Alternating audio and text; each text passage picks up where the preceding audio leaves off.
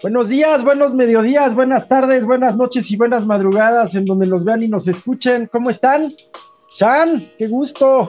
Paco, mi guas. Hola, pues feliz de estar aquí con ustedes de nuevo. ¿Cómo están?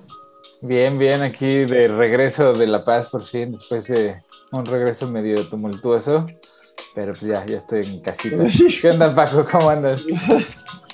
Muy bien, contento de eh, estar nuevamente en una edición más de Cafecito y a dormir, eh, pues con muchas cosas que platicar desde la trinchera de, lo político, de lo políticamente incorrecto. E, e, en, lo deportivo, eh, pues pocos espacios este, hablan de esto. Nosotros íbamos a hablar un poquito este, pues, Juegos Paralímpicos, donde eh, pues México, eh, cuando no, ya ganó medalla de oro, este, dos de hecho, eh, y de hecho llevan ya cinco preseas, cuando no, ya superaron lo hecho por la delegación olímpica, que esa es una constante eh, en, el, deporte paralímpico.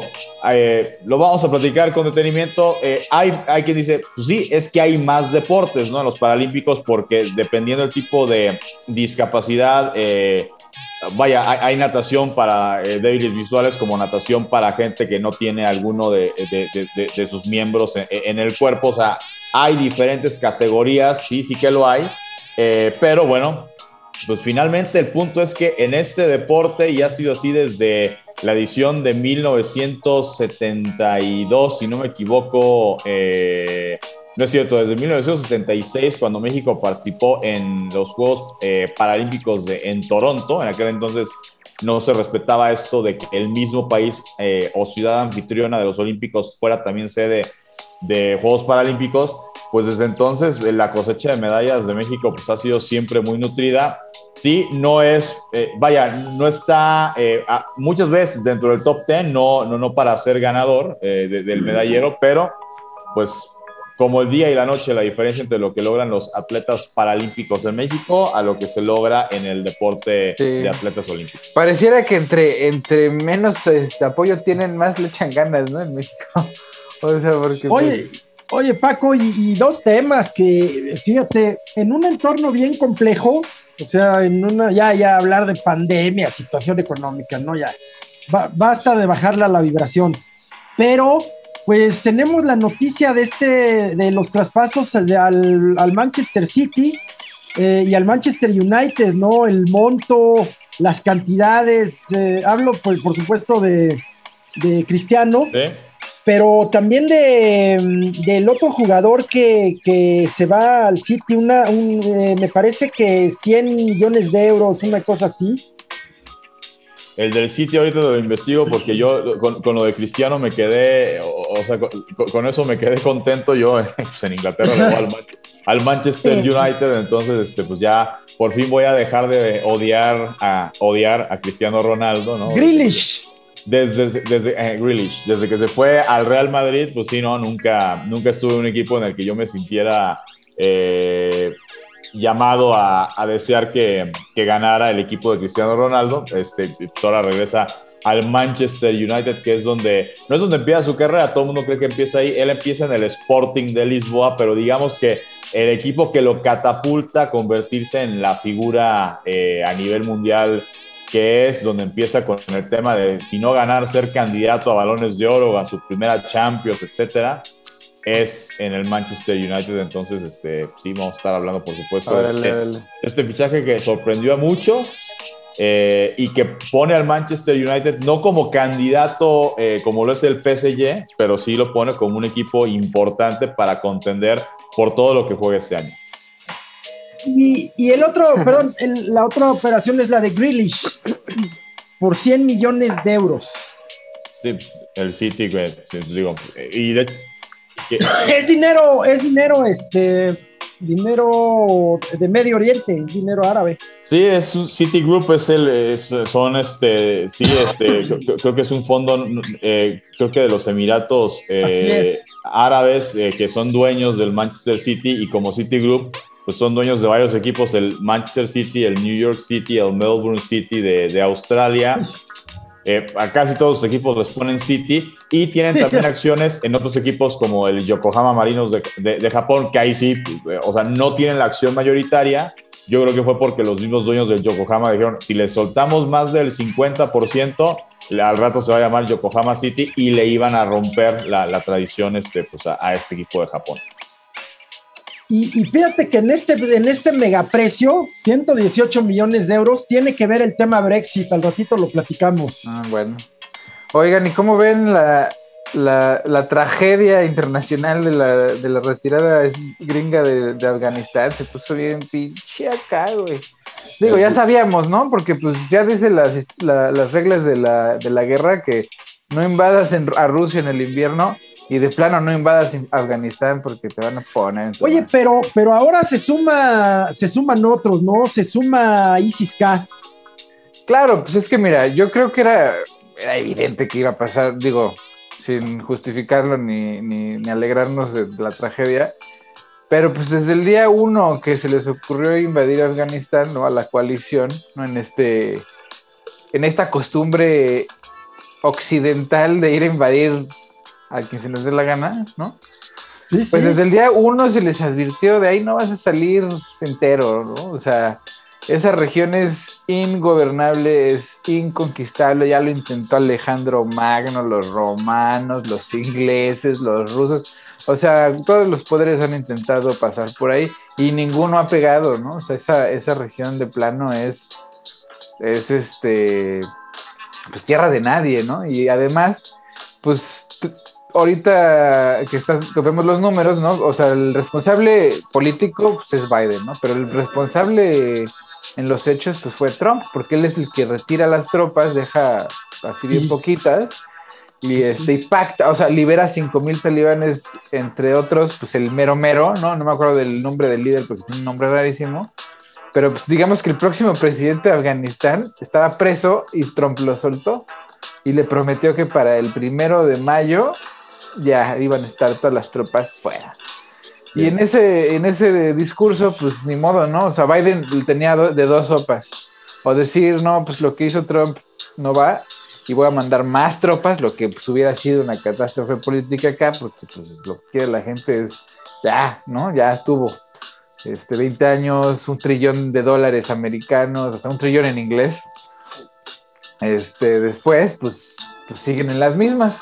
Y de lo, y ahora sí que de lo de, lo de la bomba, pues era evidente también. O sea, en el momento en que liberas a tantos este, terroristas, eh, ISIS, que es el Estado Islámico, eh, que fue el que se, que se adjudicó el ataque, pues no puede permitir que Estados Unidos salga de la región, porque si no, no tiene razón de existir.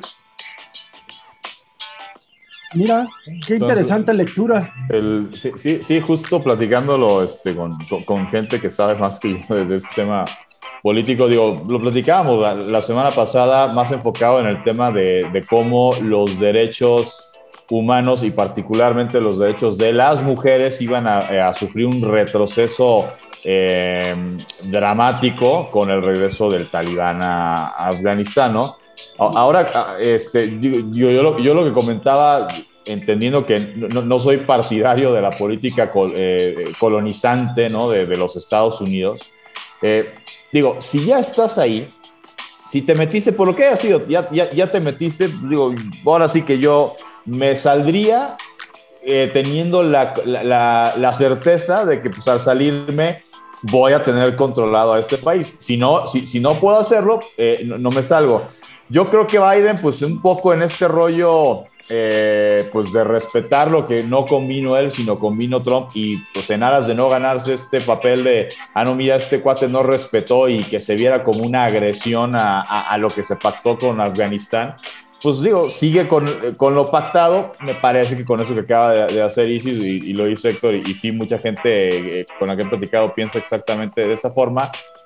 Con este traje de ISIS, eh, pues le estás dando todas las herramientas de Estados Unidos para que diga, ah, no, pues siempre ya, pues ¿qué crees? Ya regresé por pues, lo que me acabas de hacer y voy, y, voy contra ti, ¿no? Entonces... Pues ayer ya eh, los amenazaron de muerte, porque lo que pasa es que también el talibán eh, no, no quiere a ISIS en la región, entonces ahí ahí hay, o sea, la región de Afganistán va a evolucionar en una guerra civil, evidentemente, porque hay diferentes facciones del talibán, además bueno, de que el Estado Islámico pues también está ahí metido, ¿no? La estructura sociopolítica de Afganistán es tribal de clanes. Exacto. Que se mezclan ya con intereses ahora rusos, chinos, ya muy claros, muy claros. Pero es que siempre hablamos de Rusia-China, pero nos olvidamos que los países, así como estábamos hablando del caso de Grealish, por ejemplo, de su traspaso, su traspaso multimillonario al, al City, pues hay, poderes emergentes en, Medio Oriente, específicamente los Emiratos Árabes, Qatar, que, ya comienzan a, tener injerencia geopolítica, que ya financian, arman, sostienen, eh, eh, instruyen a, ejércitos, ¿no? Ahí está la presencia en Yemen de todo el mundo, empezando por Arabia Saudita. Pero Afganistán eh, se cuece aparte, man, porque mira, otra vez los que, los que están tratando de sacarle provecho a la situación, pues van a salir raspados porque, porque los afganos, o sea, no importa quién seas o si tienes la misma religión, el chiste es que si no eres de ahí, no te metas. No, y además. cuando la perra es brava, hasta los de casa muerde. Ah, exactamente. Como lo que le pasó al presidente eh, ayer en Chiapas. Sí, además, mira, era tan evidente que el presidente electo afgano, el día que se retira a los Estados Unidos, agarró un helicóptero con todo el dinero, ¿no? Con todas las, los de dólares y se peló a la verga, ¿no? Bueno, se habla de que dos helicópteros y seis eh, automóviles. Ajá, o sea, de plano dijo, bueno, con permiso ahí se ven, este, gracias por participar. Y digo, de las malas, la buena, pues el, Estado mexicano rescata a este equipo de, mujeres eh, que, le dan a la robótica, ¿no? De afganas. Sí, sí, la verdad, eh, como sea y en el contexto que sea, super paloma al, gobierno mexicano. Ahí la paloma específicamente se la lleva el canciller Ebrard. y, sea o no en el contexto de la sucesión, en fin, pues super paloma al, gobierno de México. a, las Afghan, a las Afghan Dreamers. siempre el, e, ese tipo de, rescates, ¿no? Perseguidos, perseguidas, este, políticas, o en este caso, pues más bien huyendo de, lo que se les viene, ¿no? Si se quedan en, su país natal, pues creo que siempre va a ser eh, plausible esta política eh, de, refugiados, ¿no? O sea, el, hecho de ayudar a los refugiados, ¿no?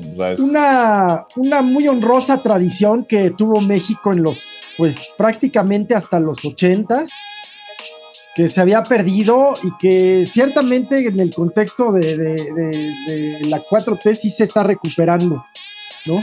Oye, que por ejemplo, ahorita que mencionaba el presidente ayer, igual de, las opiniones que de repente uno escuchó, me toca escuchar en los programas del día de ayer. A ver, eh, ciertamente, pues es, eh, digo, te habla de que hay un problema de fondo, ¿no? Con, la gente cuando te das cuenta que no dejaron que el presidente llegara a dar su, su mañanera allá en Chiapas, ¿no?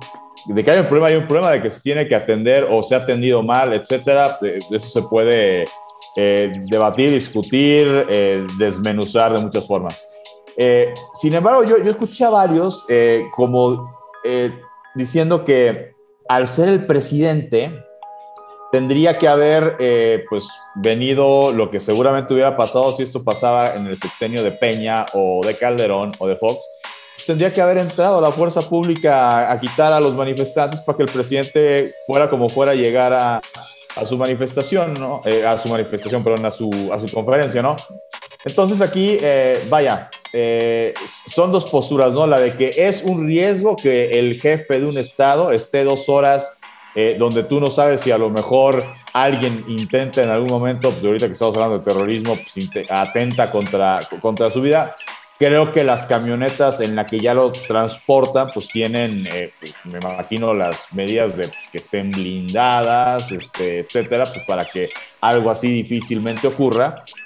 Pero bueno, finalmente él, eh, pues siendo de algún modo congruente con lo que siempre ha, predicado, ¿no? Este, y finalmente, pues alguna vez eh, en una de las conferencias cuando era candidato a la presidencia y hablando de que no voy a vender el avión presidencial, que no se ha vendido todavía, este, eh, voy a viajar en aerolíneas comerciales y alguna vez una, una entrevistadora, se me olvidó ahorita el nombre, le preguntó, ¿y qué pasa si tienes que ir a un congreso de no sé qué en la ONU y el vuelo se retrasa y no llegas? Y él contesta, pues no llegué.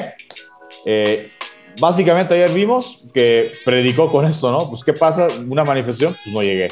Y no llegó.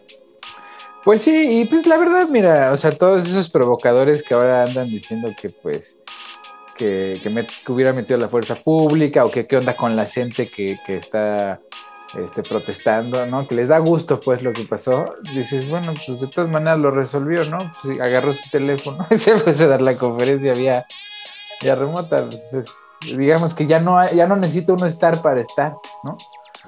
Pero, pues sí, pues, ¿cómo pues,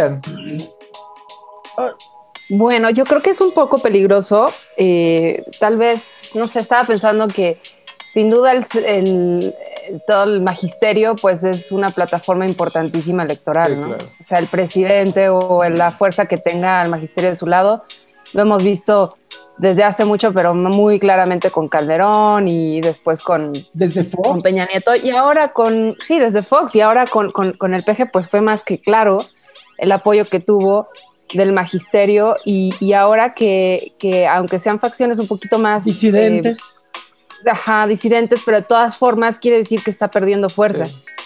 Entonces, eso me parece un poco peligroso en el sentido de, cuestionarnos, pues no sé si ya está perdiendo el rumbo un poco el, sexenio, ¿no?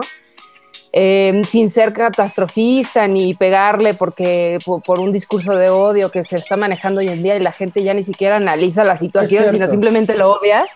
Eh, yo creo que hay cosas muy buenas y muy rescatables, pero también hay otras que no sé si tengan que ver con, pues, una parte de personalidad, porque se sabe en el libro de Tatiana Cloutier, cuando fueron las elecciones, ella misma lo dijo, es muy necio, no escucha, eh, le cuesta trabajo asesorarse, y ella en ese libro, yo lo leí justo cuando ganó en el 18, dice, eh, pues la única gran fuerza que puede eh, destruir a, López Obrador es López Obrador mismo. Y entonces yo me cuestiono si ya, si no ya está empezando a suceder eso. No, que, perdón. Que, esté como, ajá, o sea, tal cual. ¿Tú qué, tú qué piensas? No, la verdad no creo. La gente es brava, es brava con quien sea. Yo creo que ha habido sectores de, que se consideran más afines a la izquierda que no se han sentido favorecidos por la 4T, como es el ejército zapatista, como son en general las feministas, como, como es esta la disidencia del CENTE y, el CENTE institucional, pues está tratando de sobrevivir, pero no, no se ve un apoyo al presidente. Ahora, reitero el dicho mexicano que dije hace rato, cuando la perra es brava hasta los de casa muerde. La secretaria de Educación Pública, la actual secretaria, la maestra, de la maestra Delfina, proviene de la coordinadora de este ah. sector disidente del sindicato magisterial. El sindicato es complejo en sí mismo y la coordinadora suele ser muy radical, es decir, eh, más obtiene, más pide. Claro. ¿no? Eh, entonces, sí, sí, parece todavía eh, en etapa oral, ¿no? Freudiana. Sí, no. Pero pues así son. Pues, eh, si obtienen un incremento salarial, piden la libertad de presos políticos. No, pues no hay. Ah, pero de los peruanos. y además, ¿sabes qué? Mira, yo oh, pues digo, acabo de regresar de México. Y, yo me imaginaba, o sea, un escenario totalmente diferente. O sea, ya tenía un rato que no iba, pues porque la pandemia y pues había venido Pues ya tenía como dos años y cacho que no iba a México, ¿no? Y, yo me imaginaba un escenario desastroso y este y siendo que La Paz pues no es un pueblo, bueno, no es una ciudad pues muy, digámoslo así, exitosa, ¿no? O sea, la gente tiene muchas carencias en La Paz porque pues hay muy poca gente, es el desierto, eh, no es una ciudad per se turística, sino que es una ciudad burocrática, ¿no? Entonces, pues los salarios son estándar burocráticos. O sea, no hay, no hay mucho dinero, pues, en la, en la, región. O por lo menos en, De La Paz. En Cabo y San José, pues, sí hay un chorro de dinero. Pero per se en La Paz, pues, es una ciudad de burócratas. Pero bien curioso, ¿no? O sea, vas, vas a Cabo y, pues, es, ya saben lo que conocemos, ¿no? Un, una colonia turística pues gringa hecha para, para, ese tipo de turismo de clase media baja eh, gringa, ¿no? que son los que vienen a echar desmadre, a ponerse hasta las chanclas. ¿no? Ese, ese, es el diseñito que tienen ahí, o sea, como el Six Flags playero. La Paz, empezaron, o sea, ahora que fui, em, la comida siempre ha sido buena porque pues, el pescado es fresco y pues, la cocina es buena pero pues había changarritos, había pues aquí uno que otro restaurante que pues a ver si le pegaba algo, abrían dos días, tres días a la semana, este, etcétera, ¿no? Y había un, el único así que está firme es uno que se llama el Palermo, que es un restaurante italiano, que pues, era como el de caché ahí antes. Pero ahora, o sea, empezaron a salir restaurantes y hoteles. Yo quiero ir al de Sammy Hagar, al, al Cabo Guabo. Ah, guacal. Este, pero en La Paz ahora hay unos restaurantes, no, deja tú lo bello, ¿no? O sea, con una calidad, ¿no? Una calidad, o sea, ya es, o sea, tiene, tiene ya un mercado de lujo también, ¿me entiendes? O sea, hay un, una casa que era una casa antiquísima, ¿no? De un francés que llegó ahí este, a tratar de colonizar la región, pero pues, pues más bien ya se quedó a vivir y hicieron una casa que eran dos o tres cuadras y la, la, la hicieron un hotel, le hicieron varios negocios y toda esa parte del malecón, ¿no? Le, le, estuvieron invirtiendo mucho y qué bonito está. Y luego las medidas de seguridad, eh, COVID, pues aquí en Estados Unidos estamos muy atrasados en eso, ¿eh? O sea, a donde, al lugar a donde entres, unas medidas sanitarias, pues que casi de primer mundo, ¿no? O sea, como regla en todos, así desde el changarrito más pinche pinche hasta el restaurante más, este, más ostentoso. Llegas, te toman la temperatura, te dan tu gel, hay unos tapetitos con un agua que no sé qué para limpiarte los pies, este, los cubiertos están en su bolsita de papel, eh, bien, ya no bien. te dan popot, o sea, neta, o sea, una estructura sanitaria bien, que se nota, o sea, que está bien. Aquí en Estados Unidos tú eres así, estás en lo despoblado, cabrón. O sea, aquí el negocio si quiere eh, toma medidas o no, la gente se pone cubrebocas o no. Y entonces aquí en Estados Unidos, depende de dónde estés, es un cagadero. Mientras que en, México, a pesar de que el presidente es necio, el presidente se niega a usar el cubrebocas, este, que han cometido un chorro de errores, pero sí se ve con la contención, o sea, los hospitales no están sobrepasados por, por, por, por este, la enfermedad, ¿me entiendes? Eh, yo, vi, yo vi eso también en, en Europa. Eh, que los restaurantes no tenían tantas medidas, o sea, también me sorprendió mucho eh, regresar y, y, y, contrastarlo aquí en México. Y darnos cuenta que pues sí, nosotros sí manejamos muchísimas medidas, el cubrebocas es obligatorio, en general la, la mayoría de la gente usa el cubrebocas, en, en España por ejemplo hay gente que no, pero otras, hay cubrebocas de malla, literal como de mosquitero, mm. o sea, una, yeah. unas cosas que te sorprenden. Pero yo creo que también tiene que ver mucho con eh, la, el nivel de vacunación que tienen.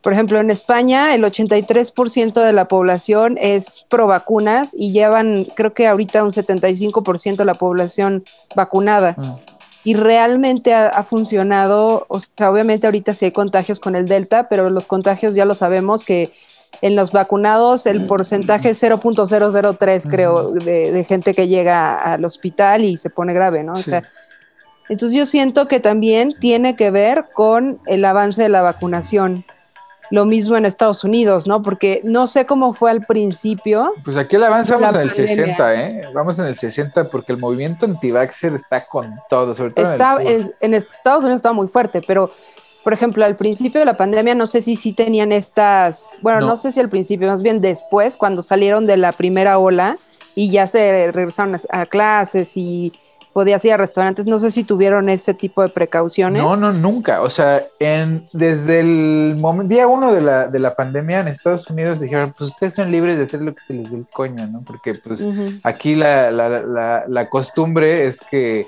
el individuo es primero. Y mira, el otro día mi esposa, platicando con mis papás allá en La Paz, dijo algo que, pues, digo, si ya, más bien sí sabemos, pero, pero es extraño escucharlo de, de, la boca de una americana. Me dice, mira, es que aquí, en Estados Unidos, la sociedad es totalmente individualista. Entonces, todas las decisiones se toman de manera democrática. O sea, levantas la manita. ¿Quién está de acuerdo? Y levanta la mano. O sea, mi opinión es la que cuenta como individuo. En México, siendo una sociedad de comunidades, ¿no? O sea, comunal, lo que se, los, los acuerdos se llegan no por, por, votación, sino por consenso. O sea, la gente se pone de acuerdo, negocia cada quien lo que quiere o lo que cree y pues llega un acuerdo en medio en donde todos están, o sea, como decían por ahí, un buen acuerdo o un buen trato es cuando nadie está contento. ¿Entiendes? Todo mundo tiene que ceder, ceder algo, exactamente. Entonces, si bien es más complicado llegar a esos consensos, porque pues, hay una negociación entre diferentes facciones y fuerzas, etcétera, pues el resultado, ¿no? A la hora de, reaccionar ante las emergencias, pues es bien diferente al individualista. Y lo ves, por ejemplo, cuando en, México, pues el terremoto, la sociedad salió hecha la chingada a ayudar a su vecino. En Estados Unidos se cayó en Florida un pinche edificio y se murieron todos. ¿Por qué? Porque nadie, nadie, nadie salió al rescate de sus, de sus vecinos, ¿no? Pues sí, sí. Y volviendo a la pregunta original, si, si el presidente estará perdiendo base social, pues la natural de un desgaste de gobierno, pero no, no creo que lo de ayer sea, sea como verdaderamente una muestra de descontento social hacia él. A mí me parece que con todo y que mostró enojo, pues a ver, no es de mármol el hombre, claro. Eh, lo manejó bastante, bastante bien. Eh, mm, sí, ciertamente, pues no supo al principio qué hacer o cómo, pero la tentación, imagínense, ocurrió a metros de un cuartel militar. Claro pues la tentación de, pues de, haber es el presidente, ¿no? Ya veremos cómo lo justificamos. Parece que lo manejó bastante bien. Eh, lo malo que yo veo ahí sí el, el, tache es que sigue habiendo, abriendo frentes, ¿no? Sigue abriendo frentes y ya en un país que ya está encarrilado en el proceso sucesorio. ¿verdad? Eh, entonces, pues eso a mí me parece que, que lo manejó muy bien. Eh, sí me imagino el miedo que deben pasar sus guardias. Eh, la verdad me parece que esto de criticarlo por andar en la suburban y todo, pues hombre, este ya a ver, están viendo cómo está la cosa, ¿no? Sí, sí, sí. Es lo que te digo, que la banda ya es un odio que no, se analiza nada. No se trata de eso, ¿no? Parece que lo manejó bien. Yo conozco, yo, conozco, yo conozco gente o tengo hasta eh, familiares que, digo, eh, el día de la elección de 2018, cuando gana, eh, naturalmente que votaron por él, y que vemos imágenes cuando sale del hotel donde estaba eh, para dar su discurso ya de triunfo en el Zócalo. Y estas imágenes que eran muy comunes al principio, cuando era presidente, bueno, el día de la elección, cuando era presidente electo, estas imágenes de verlo en un carro. un eh, Jetta. Eh, eh, vaya, ¿no? Este, y la gente se le acercaba y él sacaba la mano y saludaba. Y mucha gente me decía, no, no, no, es que ya lo tienen que cuidar, ya es el presidente, lo van a matar. O sea, como lo que le pasó en su momento al candidato, al ex candidato del PRI, Luis Donaldo Colosio, ¿no? entonces, yo creo que mucha gente, incluso la que no esté a favor de él, entiende que el presidente cuando se vuelve presidente eh, se vuelve un asunto de Estado y al ser un asunto de Estado, sus, eh, vaya, los encargados de seguridad lo tienen que proteger a veces del mismo, ¿no? Entonces, eh, pero vaya, insisto, me parece adecuado el tema, digo, ¿qué, nos deja entrever ayer? Pues que hay un tema con la gente que llega a un nivel de que no lo dejaron. Eh, Pero se le cebó, ¿eh? Porque mira, esa, era evidentemente una provocación, ¿no? O sea, era una provocación de... Si hubiera sido violencia, si hubiera reaccionado con violencia, hubiera sido Entonces, mira, a mí lo que me sorprende de la oposición, no, no la clase política, sino la clase media, media alta, ¿no? En su discurso eh, son dos cosas. Una es este, pues ese odio irracional que, que además, este, pues, raya en, la, la, traición, pues, ¿no? O sea, ya pidiendo golpes de Estado, pidiendo que el ejército interviene, cosas así, ¿no? Y, que además, o sea, se, les molesta tanto que el Estado o el presidente se apoye y, y, apoye económicamente a las clases más bajas, o sea, que les dé dinero directamente, siendo que pues esa manera es una manera de incentivar el consumo, ¿no? En una sociedad de consumo, si estás tratando de desarrollar una sociedad de consumo, necesitas que la sociedad, hasta los más bajos, tengan poder adquisitivo. ¿Para qué? Para que de abajo hacia arriba, ¿no? Se da la distribución, porque pues todo el mundo le das dinero al que sea y van a comprar algo. O sea, eso es, eso es un hecho. el dinero lo usas para comprar. Y ese dinero se gasta en, los productos que producen los industriales. Entonces, la clase media que se queja de que les den dinero a los pobres, pues están como dándose un tiro en el pie porque eso va a beneficiar a la industria mexicana, uno. Dos, la clase media en México que se cree potentada, sin darse cuenta que en realidad, pues somos bien pobres, o sea, la clase en México es paupérrima, cabrón. O sea, a pesar de ser clase media, pues ganas 80 mil pesos, mames, güey, vives al día casi, casi. ¿Entiendes? Entonces, esa idea de que, no, es que yo tengo la idea de que si yo trabajo duro, me voy a hacer millonario. ¿no? Es esa, idea esclava, ¿no? De decir o de querer pensar que uno ya pertenece a una clase superior cuando somos los oprimidos, somos en los que están invirtiendo, cabrón. Como, cuando lo dijo este Raúl, el, negro Araiza, eh, que nadie se le ocurrió decir, no, pues si no nos alcanza, pues hay que chingarle más. Y, y, y, salen estudios donde, o, sea, con las horas de trabajo que en promedio que tiene el mexicano, y salió un estudio que México es el país de América que Latina. Más trabaja. En promedio más trabaja. Entonces, y, el negro Araiza, pues hay que chingarle no, Pues es que mira, si eso fuera cierto, todas las mamás luchonas solteras, güey, pues serían millonarias, cabrón. A ver, la realidad es que uno nace en una plataforma y depende eh, qué nivel tengas, ¿no? Y eso así es en México. O sea, si tú te pones a analizar los, las personas, eh, como los casos de éxito de personas que vienen, entre comillas, desde abajo, pues la mayoría vienen de una situación de privilegio, donde tal vez ya había una, no sé, un negocio familiar, o sea, debe de haber algo, hay, hay alguna situación que les los puso en una plataforma más elevada que el promedio no solo de la clase media, sino del mexicano que vive al día, como lo decías, y, y, que, y que pues no tiene el acceso ni a la educación, ni a los contactos, ni a la tecnología, o sea, esa idea de... Hasta el color de piel. Por supuesto, o sea, uno sabe perfecto y así es como está funcionando el mundo y es lo que justamente queremos cambiar y las nuevas generaciones nos están mostrando al menos en cuanto a visibilidad. Pero pues si tú naces hombre, blanco, eh, en un país, este, desarrollado o, al menos en camino a desarrollarse, pues vas a tener muchas más posibilidades. Ya estás en el piso 15 para llegar hasta arriba. La realidad es que... Sí, por eso la meritocracia... Es, una tontería, por supuesto que sí, porque, porque no es una cuestión de esforzarse, como decía Paquito. O sea, tal cual uno, eh, México, trabajamos como burros y, y, es estar en una rueda de hámster, porque es un sistema pues de esclavitud, ¿no? En el sentido comercial y en el sentido, este, pues sí, económico. Entonces está súper complicado eso, pero pues... Y es, el, es, el, es ese mito, esa mitología que nos ha vendido el capital, ¿no? De decirnos que todos somos capitalistas. No, no, no, a ver, espérate, si tú no tienes la propiedad de algo, ¿no? No tienes capital. Si no tienes un chingo de dinero en el banco, no tienes capital, nada más participas en un mercado. Y, puedes, y, da lo mismo si es el mercado feudal o el mercado capitalista. Somos súbditos y sujetos a las, los caprichos del capital.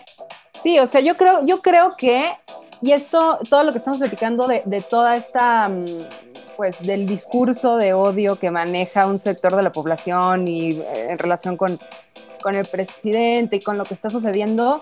De hecho, si se dan cuenta, es eh, como que es un paquete completo, ¿no?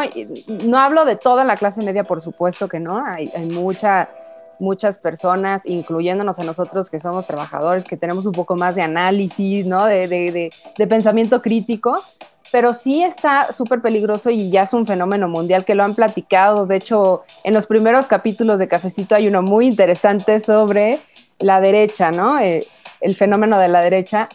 Pero bueno, ¿cómo está surgiendo esto aquí en México? ¿no? Y, es un paquete de personas que la mayoría son privilegiadas, que vienen de escuelas pues de alto nivel, eh, con acceso a educación, con acceso a buenos trabajos, que em, son muy pasionales, o sea, están cayendo en un discurso de odio muy peligroso, justo como decía Gil, ¿no? O sea, estamos, están pidiendo el golpe de Estado, están pidiendo ya, bueno, hay unos que incluso en Twitter están pidiendo que maten al presidente, a ese nivel, o sea, es una cosa terrible, ah, pero también tienen un perfil antivacunas y tienen un perfil totalmente machista y misógino, pero se suben a una ola del pink washing entonces, fíjense qué tragedia lo que está pasando eh, y sobre todo en estos temas de feminismo que a mí me interesan mucho y que ahorita quisiera tocar otro, lo que sucedió con todos somos, todos somos compañeros, pero es impresionante ver cómo estos grupos de personas que hay cada vez más y están mostrándonos que el clasismo estaba, no sé si dormido porque siempre ha existido, pero ahora sí se ve en su máximo esplendor, el clasismo y la discriminación que existe en México. Este, eh, utiliza, cuando fue lo de Félix Salgado Macedonio, bueno, veías, incluso hasta el PAN puso así en sus redes sociales, que, cómo puede ser, y el Día de la Mujer, y miren cómo les pusieron este, tanques en el Zócalo, y pusieron así las fotos de, los letreros, de las proyecciones que hicieron en, Palacio Nacional, ¿no? No, bueno, indignadísima la banda, ¿no? Pero ¿qué tal? Ahora con el tema de un chico no binario, chique no binario, que pide llorando en su clase virtual, donde le graban sin su consentimiento y lo suben a las redes sociales y nadie está hablando de eso. Nadie está hablando de las personas que subieron ese video a TikTok sin consentimiento de la persona y está llorando pidiendo que le digan compañere. Nadie se pone a pensar, ¿tú, ¿por qué alguien rompe en llanto a ese nivel pidiendo una cosa. ¿Qué, hay detrás? ¿Cuántas veces no lo ha pedido? ¿Cuántas veces no sucedió? Y toda esta banda que estaba muy enojados, bien feministas, con el, contra el PG, no sé qué, ahora son los mismos que se están burlando a un nivel. Bueno, qué mejor ejemplo que el raya, usted llénelo como desee, de Chumel Torres. Qué mejor ejemplo. Ándale, o sea Chumel Torres es el ejemplo del mexicano hipócrita, del mexicano que cree que la meritocracia es la única manera de crecer, del mexicano tendencioso que se sube al tren del mame y de que usa el pink washing y que la verdad es que no tiene una pizca de análisis y más allá de eso, de valores humanos. Yo, la, eh, yo qué bueno que mencionas sobre el tema de Chumel, ya lo habíamos mencionado en, en otras ocasiones aquí. Digo, lo del chocoflán a, Jesús David, al, hijo menor de eh, López Obrador, el único que no es menor de edad y por el único que sí mete las manos al, eh, o, sí responde, vaya, en el tema de, que nadie de su familia es intocable, como dijo él en su discurso de, toma de protesta. Eh, vaya, que, ay, HBO me corrió porque el presidente presionó por nada más porque me metí con su hijo. Mira, para empezar, yo no creo que HBO, que es una cadena internacional, eh, vaya, por, vaya, ni siquiera creo que el presidente se tome la molestia de hablarle a HBO para decirle, güey, o corres este güey o te sales en el país, pues no, no, no lo va a hacer, no se, no se va a meter ese quemón internacional. Este, y Chumel nunca reconoció que dentro de su estilo, que es, digo, el chiste, el humor negro, lo que sea, nunca escuché que Chumel dijera, no, la verdad sí se me pasó la mano, una disculpa, este, el hijo no, no, no es, el, no es el, los papás, que esos son personajes públicos y mayores de edad, este, perdón, nunca pidió una disculpa.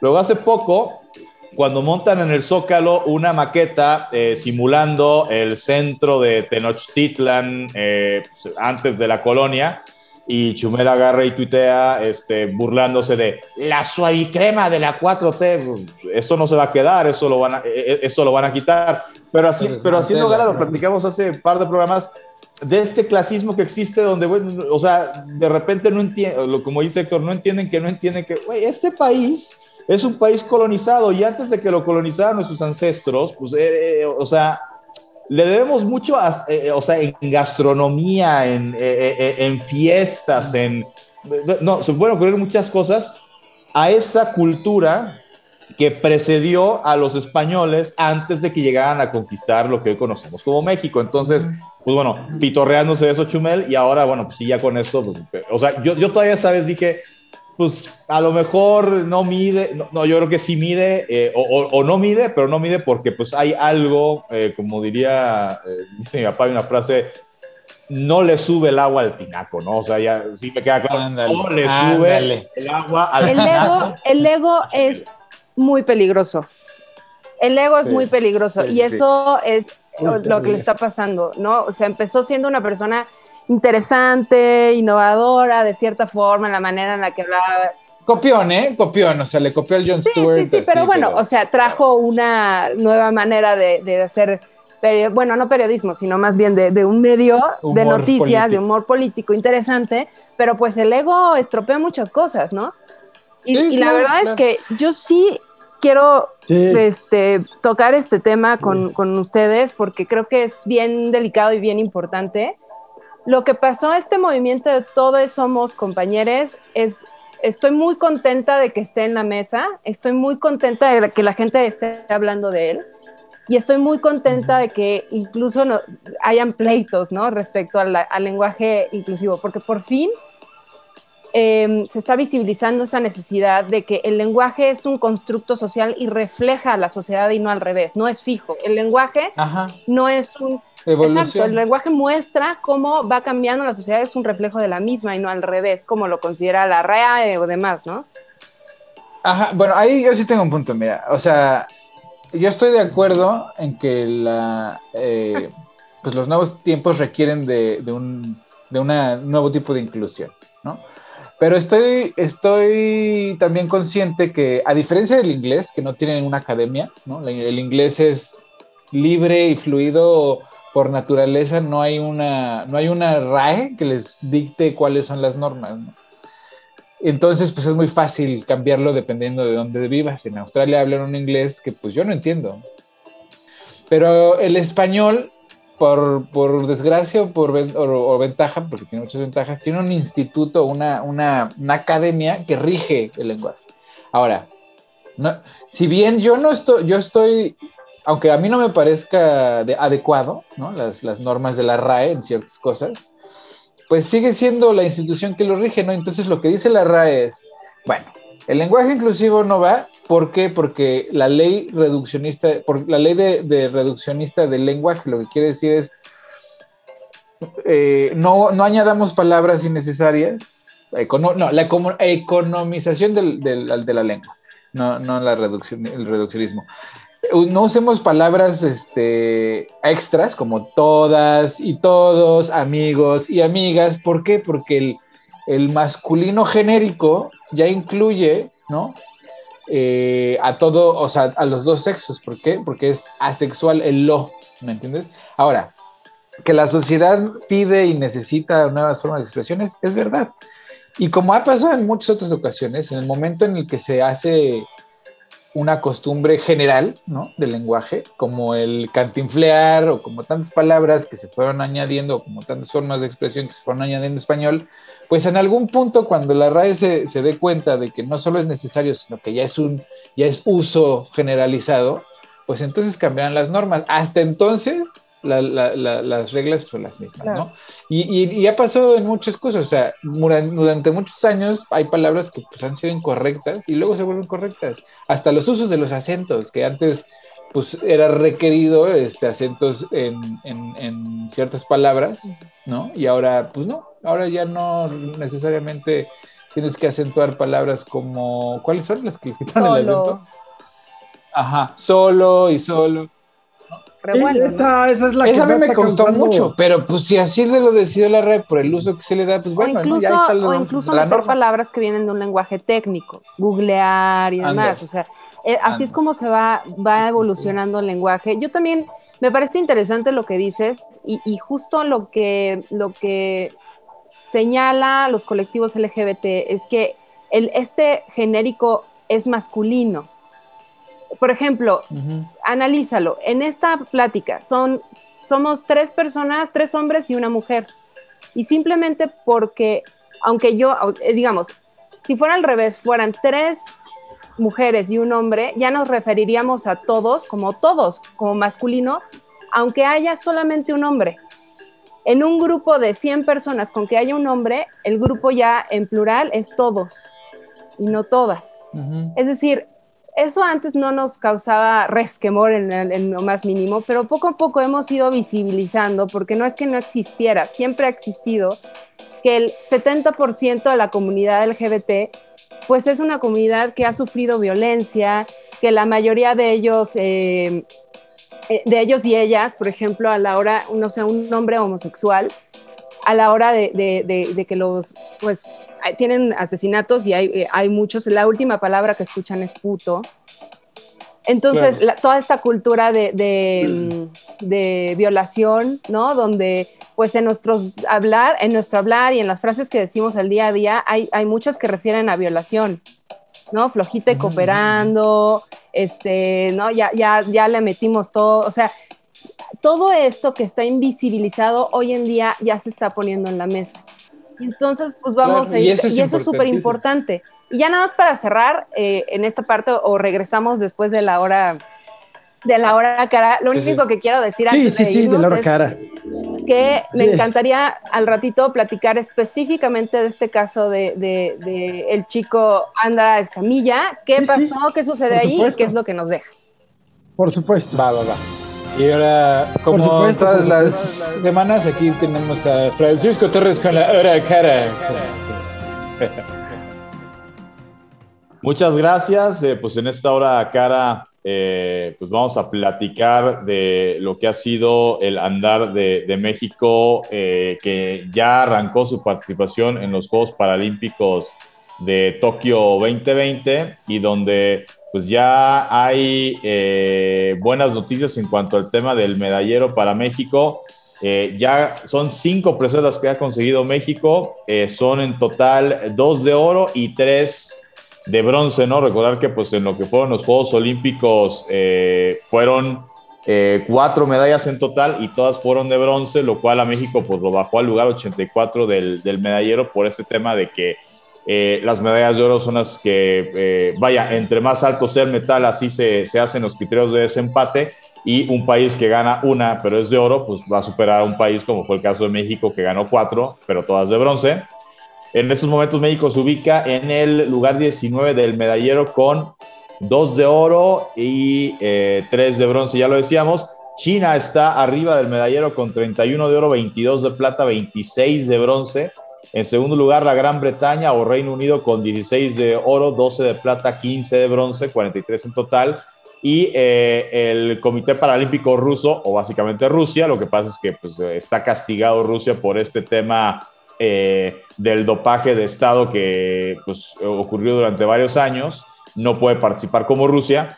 Eh, lleva 13 de oro, 7 de plata, 20 de bronce, 40 total. México eh, ocupa el lugar 19 y bueno, se proyecta obviamente pues, que termine en un mucho mejor lugar de lo que lo hizo la generación que participó en, los Juegos Olímpicos de Tokio 2020 eh, en cuanto a los eh, resultados que se han obtenido eh, de México en cuanto a quienes han sido los ganadores de, preseas en estos Juegos Olímpicos hasta el momento, Juegos Paralímpicos, perdón.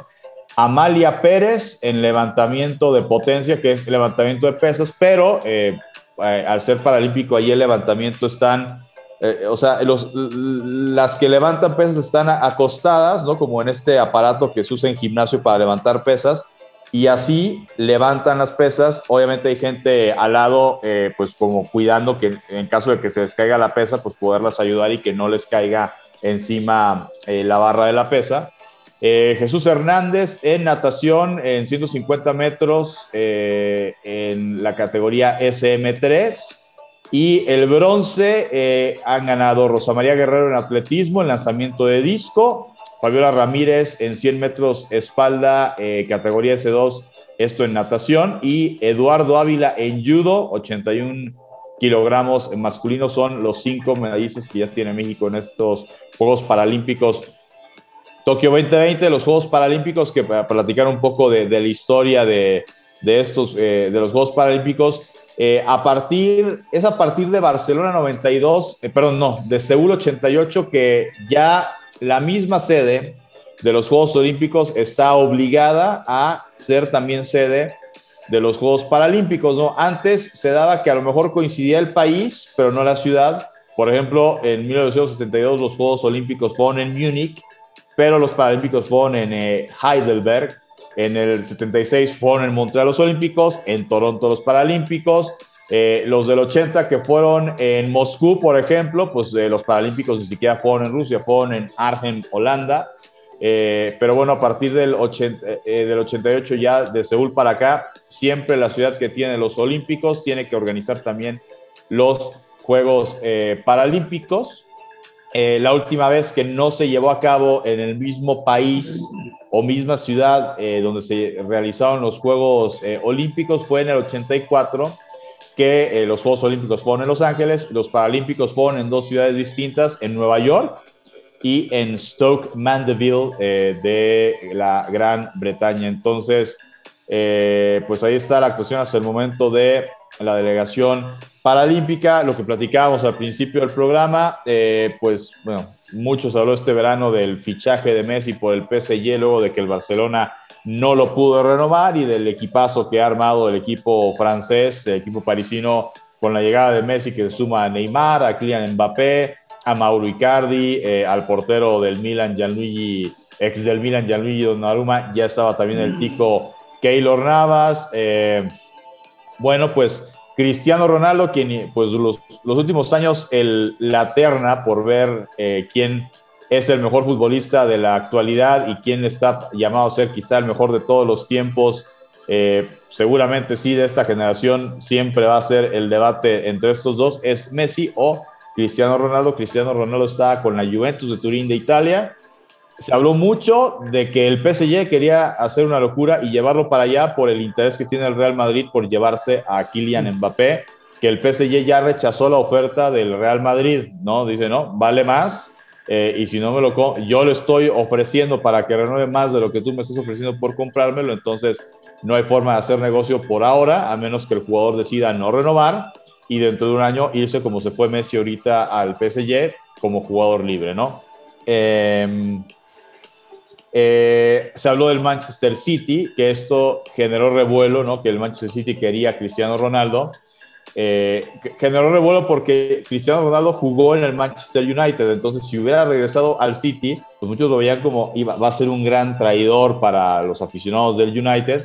Pues finalmente regresa al Manchester United Cristiano Ronaldo, eh, con lo cual pues el equipo de los Red Devils eh, se convierte, digo, es protagonista de la Liga de, Inglaterra. Con la llegada de Cristiano, pues sí, eh, no podemos descartar que a lo mejor pudiera volver a ganar la liga eh, no lo podemos descartar como un equipo que si avanza en Champions y que tendría que avanzar por el plantel que tiene, eh, pues puede ser protagonista, candidato a ser uno de los que ganen este torneo. Y los demás eh, títulos que se disputan en Inglaterra, que es la FA Cup, la Copa de Inglaterra, el torneo más antiguo de fútbol en todo el mundo, y la Copa de la Liga, ¿no? En Inglaterra juegan tres torneos domésticos más la Champions o Europa League, los que califican obviamente a estos, a estos torneos. Y, bueno, pues es, la noticia eh, en el fútbol a nivel internacional. En cuanto a béisbol en la Liga Mexicana, estamos ya en las series finales de zona, donde el día de ayer, en el arranque de la zona sur, los Leones de Yucatán le pegaron 7-6 a los Diablos Rojos del México y se llevan el primero de la serie. Eh, la otra serie, la serie final de la zona norte, le están disputando los equipos mariachis de Guadalajara. Esta historia, este equipo que es nuevo, no es, vaya, no nuevo de que una franquicia que volvió, porque luego en Liga Mexicana sí pasa, por ejemplo con el Águila de Veracruz, regresa eh, este año, eh, después de haber estado desaparecido un tiempo. Eh, mariachis de Guadalajara es una franquicia completamente nueva, no, no fueron los charros de Jalisco que son los que juegan en el Pacífico, aquí se crea una franquicia nueva para la Liga Mexicana de Verano y están en la serie final eh, enfrentándose a los Toros de Tijuana. Eh, el equipo de Mariachis fue el mejor de la temporada regular, por lo tanto, si llegan a avanzar a la serie del Rey, que así se le llama a la serie por el campeonato de la Liga Mexicana de Béisbol, eh, jugarían cuatro de siete, o podrían jugar cuatro de siete partidos en casa. Eh, por lo pronto ayer, pues tampoco les fue bien a los mariachis que pierden 4-3 con el equipo de los Toros de Tijuana, así es que pegaron los visitantes en el arranque de esta serie, que, eh, pues digo, pintan para ser parejas, parejas me refiero, lo lógico sería que gane quien gane, ya sea Diablos o Yucatán en el sur, mariachis o toros en el norte, lo lógico sería que sea, se terminen por lo menos en seis juegos esta serie, si no es que se vayan hasta siete partidos. Eh, Diablos pierde ayer. La fortaleza que tiene Diablos es que fue un equipo que se desempeñó mejor fuera de su estadio que en su propio estadio en toda la temporada regular. Pero naturalmente después de perder ayer, hoy se vuelve fundamental ganar el partido porque si no te vas 2-0 abajo a casa del rival, entonces sí sería eh, pues muy complicado para Diablos y para Mariachis también si vuelven a perder el día de hoy en esta serie, en esas series finales de, zonas en la Liga Mexicana de Béisbol.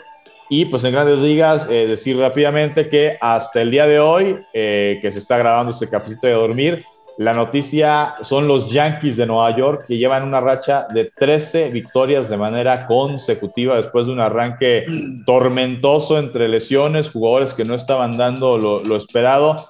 Vino la última fecha para comprar eh, refuerzos, vinieron las famosas compras de pánico y pues parece ser que ya agarraron eh, el ritmo los Yankees, que son segundo lugar de, su zona, de, la división este de la Liga Americana, y esto es porque eh, Tampa Bay, que es primer lugar, le saca cuatro juegos de ventaja. Tampa lleva una racha de cinco partidos, ¿no? Es decir, eh, Tampa ha logrado medio mantenerse a flote en esta racha muy importante que han tenido los Yankees, que su última derrota fue en este partido, que no tuvimos tiempo de comentarlo aquí, que se hizo en el Field of Dreams, eh, esta película de Kevin Costner, ¿no? El campo de los sueños, en Iowa se construyó un estadio de béisbol, digo, un estadio chico, no, no, no, un estadio así eh, gigante como los que suelen ser de grandes ligas, donde detrás de los jardines, pues son los campos de maíz, ¿no? Como ocurre en la película. Y a partir de este año y en lo sucesivo, cada año va a haber un partido ah, en el campo de los sueños y este, este año que arrancó fueron los White Sox, que la novela del campo de los, de los sueños pues está basada mucho en la historia de los White Sox y jugaron contra los Yankees. Bueno, este día ganaron los White Sox. Desde la derrota en el campo de los sueños, los Yankees no han vuelto a perder hasta el día en que se está grabando. Este pues qué bueno por los Yankees, qué malo por los aficionados de Boston. ¿No? Porque son el archienemigo.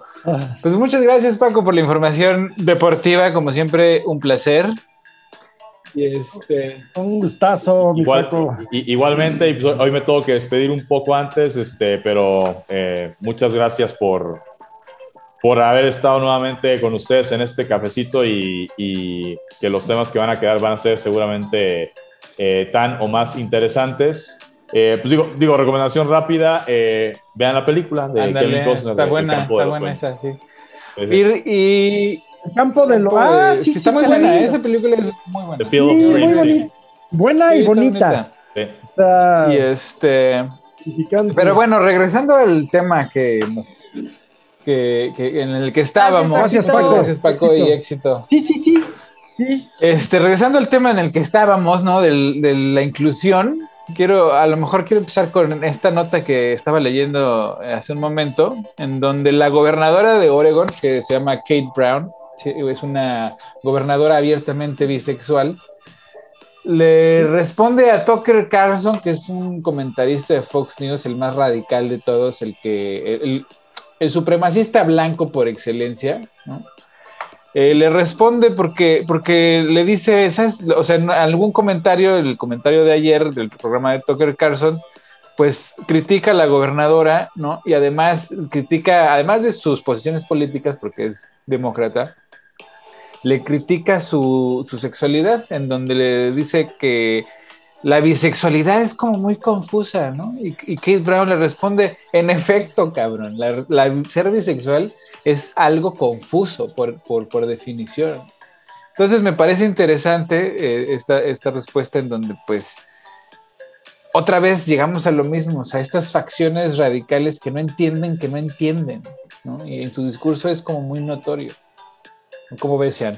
Sí, es, complicado y pues, por ejemplo, justo yo creo que este lo que sucedió con, con Andra Escamilla, pues es un gran ejemplo de que más allá de, estar de acuerdo o no, pues hay que tener respeto a la gente. Y, es un tema de, pues sí, de muchos valores, de respeto, de, empatía, que bueno, parece que hoy en día es mucho pedir en la banda, pero es un tema de respeto. Si alguien te está diciendo, mira, de entrada yo creo que uno, no deberían de existir ya los closets. O sea, nosotros, o al menos yo, por ejemplo, soy una mujer cisgénero heterosexual, es decir, que soy una mujer que estoy de acuerdo con mi género de nacimiento, que me asignaron por, por tener vagina, entonces yo soy mujer y soy cisgénero, estoy de acuerdo. Y, soy heterosexual. Jamás tuve que salir del closet. Yo no me acuerdo que hubiera sido un, problema en mi adolescencia o de niña que me empezaron a gustar los, los chicos y llegar a mi casa y estar súper nerviosa y tener que decirles papás, este, no, siéntense, no sé cómo hacerlo y, pues soy heterosexual. Imagínate, ¿no? Entonces eso es algo que pues todos y todas los que los que tenemos esta preferencia sexual pues no hemos vivido y nunca hemos sentido el, la preocupación, la angustia de tener que abrirte eh, tu sexualidad con toda tu familia y con la gente que te rodea y temer a que explicarles, tener que explicarle a tu jefe, este, tener que explicarle a tus compañeros de trabajo que tú pues sí, me gustan las mujeres o me gustan los hombres, pero eso no quiere decir que cuando vayamos al baño te voy a estar viendo. O sea, no tiene nada que ver. Eh, entonces, de entrada, yo creo que el closet debería de ser un, concepto que se debería de erradicar ya, ¿no? Y por lo mismo, pues implica tener más educación y entender cómo funciona el, o, mejorar nuestro lenguaje, ¿no? En este sentido de que, por ejemplo, pues si a ti te gustan los hombres o las mujeres, muy bien. Si a ti, si tú crees que te sientes eh, más identificado o identificada con el género opuesto, eso quiere decir que eres un hombre o una mujer trans. Yo te voy a hablar conforme el pronombre que tú me digas. ¿No? Claro. Y a lo mejor me va a costar al principio. O te puedo decir, perdóname, ¿no? Como lo que pasó en el video, que el chico, el, el, el, el, compañero, muy amable, súper bien, o sea, le dijo, sí, tienes razón, disculpa, compañere, ¿no? O sea, con mucha educación. No pasa, nada. incluso la, la, la, la gente de la comunidad, o hasta yo, porque yo me siento totalmente empatizada con eh, todas estas cosas desde niña, porque en mi familia tuve dos tíos gay y una tía lesbiana, y entonces pues para mí es muy natural, siempre fueron mis tíos, siempre los quise y nunca, no era un, tema, ¿no? Entonces como que yo incluso me puedo decir de la comunidad, aunque mi preferencia sexual sea heterosexual, pero pues soy parte de la comunidad porque los, los, los y les quiero, ¿no? Entonces... Sí, sí, exacto, son parte de nuestra comunidad, o sea, son parte de la sociedad. Y sabes que, mira, a mí tengo una comparación, eh, o no comparación, sino una, un, razonamiento con el cual podemos a lo mejor este, entenderles por medio de, otro tipo de sociedad o de otro tipo de cultura, otro tipo de idiosincrasia. Cuando tú hablas con los Wixaricas, ¿no? los Raramuris, ellos no tienen una palabra para yo, o, no tienen una palabra para lo individual. Siempre somos nosotros, siempre es o sea, no, no existe una palabra yo o él o tú, sino es nosotros, nosotros, nosotros, nosotros. ¿Por qué? Porque su idiosincrasia, su, imaginario colectivo es comunitario totalmente.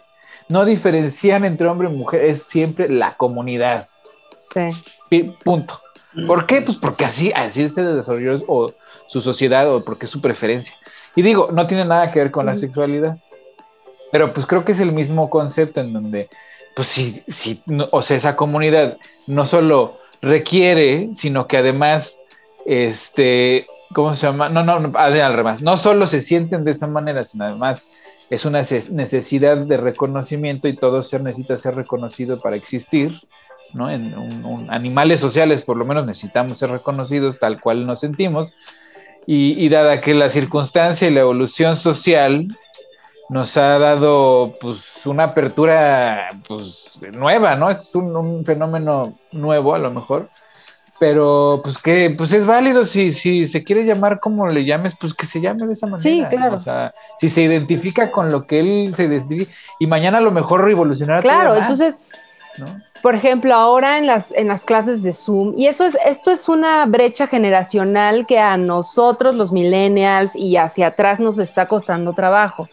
Pero las nuevas generaciones ya lo tienen mucho más este, internalizado y es parte de su identificación como humanos en un mundo que se está yendo al carajo y que están notando todas las desigualdades sociales. Y entonces lo que han instaurado es que en tu perfil de, de Zoom, por ejemplo, yo ahorita aparezco como con mi nombre y después pongo los pronombres con los que me gusta que me digan.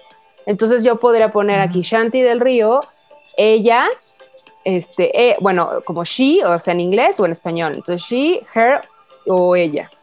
Y entonces, este, punto, es muy claro, es así. Entonces ya entre ellos y ellas se hablan el pronombre que quieran. Yo sí quiero decir algo eh, que creo que no lo he leído en ningún artículo y tal vez es por mi cercanía.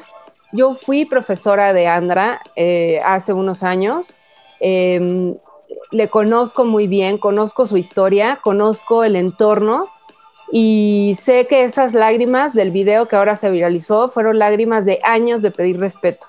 Fueron lágrimas de una persona que ha pedido una y otra vez y lo ha dicho con amor, con respeto, porque es un chique súper súper respetuoso, talentoso, lleno de grandes valores. Ha pedido una y otra vez que le pidan respeto. Entonces, las lágrimas que vimos en ese video no son de alguien impulsivo, como puso el grupo este, Fórmula en un artículo terrible que, denuncié en Twitter, donde es súper tendencioso diciendo que la alumna Andrea, que ni siquiera es de su nombre de, nacimiento, es otro nombre, eh, él después ya escogió llamarse Andra, pero su nombre no es Andrea. Entonces asumen en, el, en este artículo que se llama Andrea y entonces dice, esta alumna impulsivamente respondió llorando ante la respuesta de un compañero que le respondió tranquilo, que tenía razón y se desconectó, enjuiciándola, victimizándola, o sea, terrible. Yo quiero decir eso, o sea, no es cierto. Andra eh, es una persona que, ha pedido por muchos años respeto y lo que sucedió, sucedió es muy lamentable. Y es tristísimo que nosotros como adultos sigamos viralizando este tipo de cosas que, crucifican al humano, porque este es un tema, pues, morboso, la verdad. Es violencia, a la banda le gusta el morbo y a la banda le gusta burlarse. Eh, como Chumel Torres, ese es el ejemplo, ¿sí? los chumelitos del mundo, que hay muchos ahora en México, les encanta burlarse y, y todo es, por ejemplo, vi un tuit que decía, si me dices compañere, no, si me pides que te diga compañere, te puedo decir pendeje, ¿no? O sea, es ya un nivel de violencia, de burla, de crítica muy despreciable, muy, muy triste.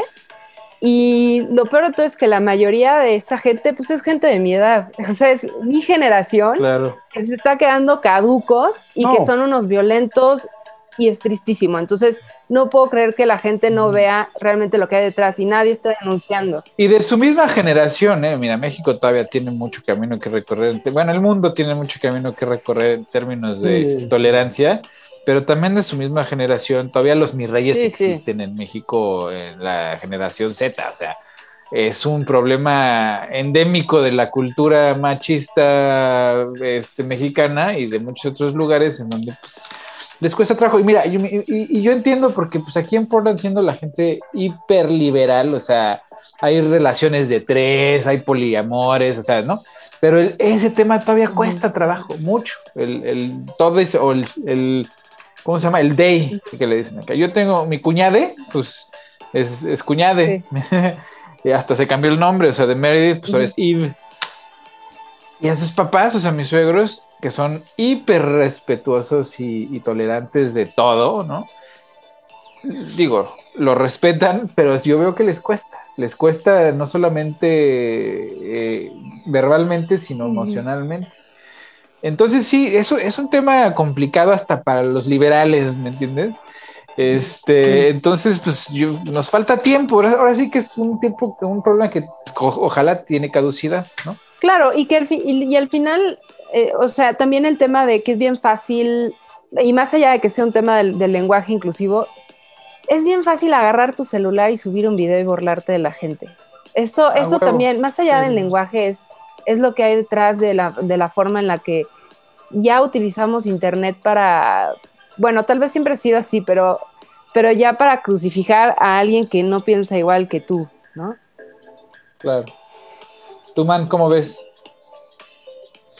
Pues es, yo soy todavía una generación eh, más, más arriba y a mi generación le cuesta terriblemente. A mí personalmente, pues no, no, no tengo un problema en aceptar y ni mucho menos, pero sí me cuesta todavía incluso leer documentos en el lenguaje.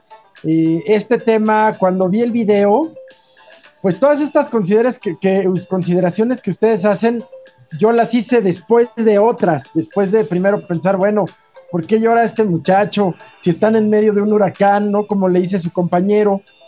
La, la reacción de su compañero es bastante respetuosa, me parece a mí, pero por supuesto, como toda historia humana, pues desconocemos siempre el, eh, lo que hay detrás, la historia, el contexto, incluso la propia circunstancia. Yo no sé si el joven también estaba, el joven o le joven, no sé, perdón de veras, no es burla, pero mm, no sé si también estaba en el huracán y eso genera una situación de estrés adicional, en fin. Y por otro lado, pues el tema del lenguaje, que como decía Héctor hace unos minutos, pues es otro, es un asunto que tal parece que eh, quisiéramos tratar por aparte, pero que no podemos disociar porque al, eh, vemos estas manifestaciones de que, bueno, yo puedo estar de acuerdo con esa postura, pero como profesor, como profesionista, como abogado, como escribano, como médico, pues no puedo no puedo escribir en un lenguaje que la Real Academia no reconoce, ¿no? Como el organismo eh, valga a la vez reconocido para normar en cuanto al tema lenguaje en español. Y, y, por otro lado, pues es una academia que la verdad no es especialmente rígida, no es especialmente conservadora, pero ciertamente pues no es una institución tampoco, al mismo tiempo, aunque parezca como de chimoltrufia, no es una institución liberal, es una institución, un organismo que, por cierto, desde la visión del español de España, trata, aunque agrupa a otras 12 o 14, me parece, eh, academias de la lengua española, eh, Colombia, México, Argentina, en fin, eh, más allá de eso, pues no deja de ser una institución que, que norma, ¿no? Que regula, pero que la realidad siempre, siempre, siempre va a ir muy adelante.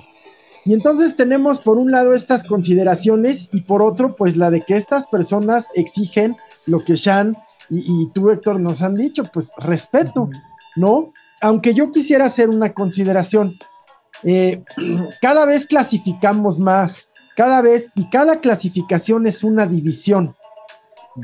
Eh, porque al tiempo, pues puede ser un compañero moreno, ¿no? O morene, o compañero morene eh, indígena, y compañero morene indígena del sureste y tal. Eh, y, entonces seguimos dividiendo al género, ¿no? Sí. Ya, ya. Es que descubrimos nuevas posibilidades, descubrimos nuevas posibilidades. Para dividirlos.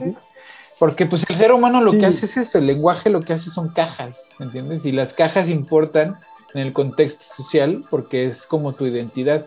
Digo, cada quien, a mí, el, o sea, yo trato de no encapsularme en ninguna de esas, eh, en, ningún, en ninguna caja, la verdad a mí las cajas me valen, pero hay gente que le es muy importante porque es su reconocimiento. Claro, porque nunca, nunca han sido reconocidos o reconocidas, ¿no? Exactamente, y a lo mejor yo no he tenido la necesidad del reconocimiento porque pues Así lo decía Sean hace un momento, exactamente. Y por otro lado, y con esto yo ya voy a terminar mi comentario también para no. Eh, yo veo que en, el, en contraparte a quienes, no solo a quienes exigen o piden este respeto en el uso del lenguaje respecto de ellos, sino de quienes también lo, los apoyan y lo hacen como ustedes.